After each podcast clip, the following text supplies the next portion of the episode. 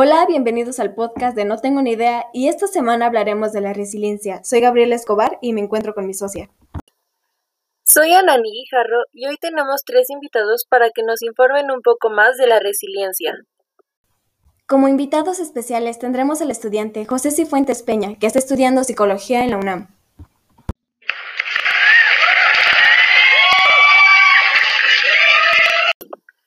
A la estudiante Michelle Hernández Martínez, que estudia pedagogía en el Poli.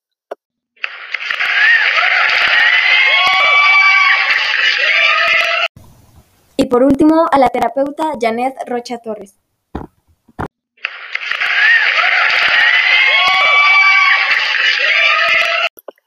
Es un gusto tenerlos aquí con nosotros. Gracias por invitarnos. Estamos muy contentos de estar aquí. Esperamos poder contestar todas sus preguntas. Entonces, ¿les parece empezar? ¿Qué es la resiliencia? La resiliencia es la capacidad del ser humano para superar o adaptarse a diferentes situaciones o problemáticas de su vida diaria y salir reforzado o con conocimientos sobre el mismo. Pues qué interesante, pero pues he escuchado que la resiliencia y la flexibilidad están relacionadas. ¿Me pueden hablar un poco sobre esto? Pues es que la flexibilidad y la resiliencia están como muy relacionadas porque al final los dos tratan de ayudarte como a adaptarte a una situación poco usual y que de ahí tú puedas obtener un aprendizaje. Ok, ¿y qué factores pueden hacer que esta situación no sea tan sencilla? Considero que estos factores se dividen en cuatro, que serían los personales, sociales, familiares y ambientales. Por ejemplo, en los personales entran algún tipo de discapacidad o fobia que tengamos, ya que a veces estas cosas impiden que nos adaptemos al ritmo de los demás. Yo en los sociales considero que entra el desempleo y la baja economía, junto con el ciberbullying, porque estos son factores de los cuales no tenemos el control completo, y pues esto afecta a nuestro entorno y por ende a nosotros también. Y bueno, con los familiares a veces se presenta el caso de abuso, maltrato y la soledad abandono, ya que yo creo que es difícil ser resiliente con estos aspectos, ya que en el ejemplo del abuso maltrato, el estar en constante agresión física o psicológica no nos permite estar en una estabilidad emocional, lo cual es base importante para la resiliencia. Y en el caso de la soledad abandono, una gran ayuda de la que podemos contar es por parte de nuestra familia, y al no contar con este rubro, nos hace difícil superar esta etapa a nosotros solos. Y por último, los factores ambientales, como las pandemias, desastres naturales y contaminación, ya que como lo estamos viviendo con el COVID-19, pueden cambiar de un día para otro toda nuestra rutina diaria. El ser un cambio tan drástico, se nos hace complicado que nos adaptemos. La verdad es que sí es difícil adaptarse, pero no es algo imposible. y si no es imposible, ¿qué consejos le darían ustedes a las personas que pues se les complica ser resilientes?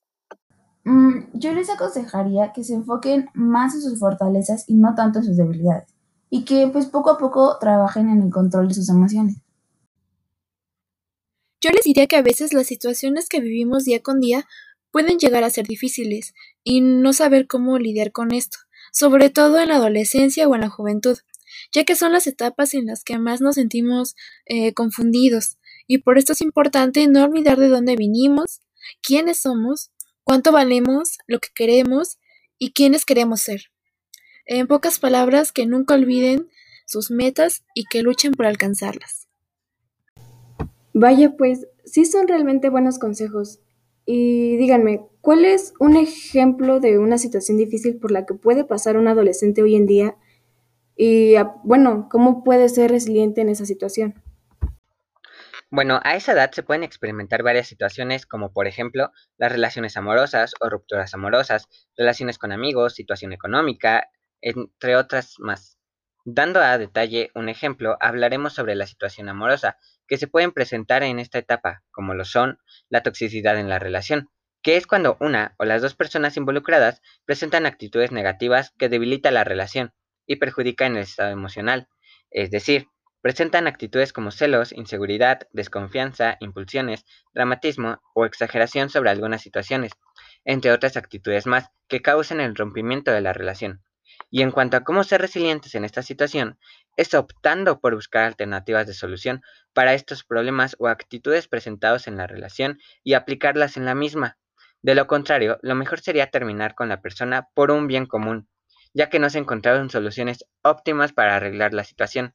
Y ya con todos estos conocimientos sobre la relación, sabremos cómo actuar en alguna otra situación.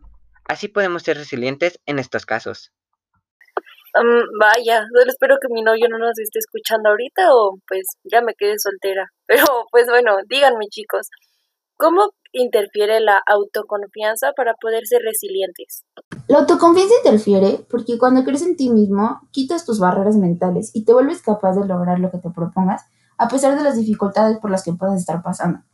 Algo que ayuda mucho a poder hacer esto es tener una mente positiva, pensar que todo tiene solución y que estarás mejor después de esto si es que te encuentras en alguna situación no tan buena. Bueno, es que eso suena muy fácil, pero ¿cómo puedes mantener una mente positiva? Creo que todos alguna vez hemos oído la frase de lo que no te mata te hace más fuerte. Y si nos mantenemos con una mente positiva, eh, eh, ver las cosas buenas de la vida, aceptar tu realidad y decir, yo puedo con esto y más. Simplemente agarra tus cosas que crees que te pueden hacer débil y conviértelas en tus fortalezas. Pues sí, creo que tienes razón. Mm, ¿Ustedes creen que la familia juega un papel importante para poder ser personas resilientes? Siempre he querido que en la familia todos se complementen. Y si alguien de eso se pone feliz, está triste o se enoja, también le afecta a los demás. Entonces, pues sí, la familia es importante, ya que éstas te pueden dar cierto apoyo para no caer, te ayudan a levantarte y a seguir adelante. Me gustaría mencionar que así como la actitud de nuestra familia puede influir en nosotros, la actitud de tu persona también influye en ellos. Eh, por esto mismo considero importante decir la importancia que tiene la meditación, si nosotros meditamos y nos mentalizamos creyendo que será un buen día o que estamos preparados para cualquier cosa que nos pase durante el día, vamos a poder mantener una estabilidad emocional sana, tanto en nosotros como en nuestras familias. Bueno, también hay que decir que influye la forma en que eres educado, porque a partir de eso sabrás cómo aplicar valores como la resiliencia para saber cómo afrontar problemas o situaciones, como las que ya habíamos mencionado antes. Mm, creo que hasta ahora es algo que no había pensado y creo que sí, tienen mucha razón. Pero bueno, hasta donde vamos ahorita y con todo esto, ¿cuáles dirían que son las ventajas de ser una persona resiliente? El ser resilientes nos atrae muchas ventajas en nuestra vida diaria que nos permite recuperarnos de ese problema que te sucedió o superar las tristezas. Eh, creces a pesar de los problemas que se te presenten y enfrentas mejor los problemas que se te crucen.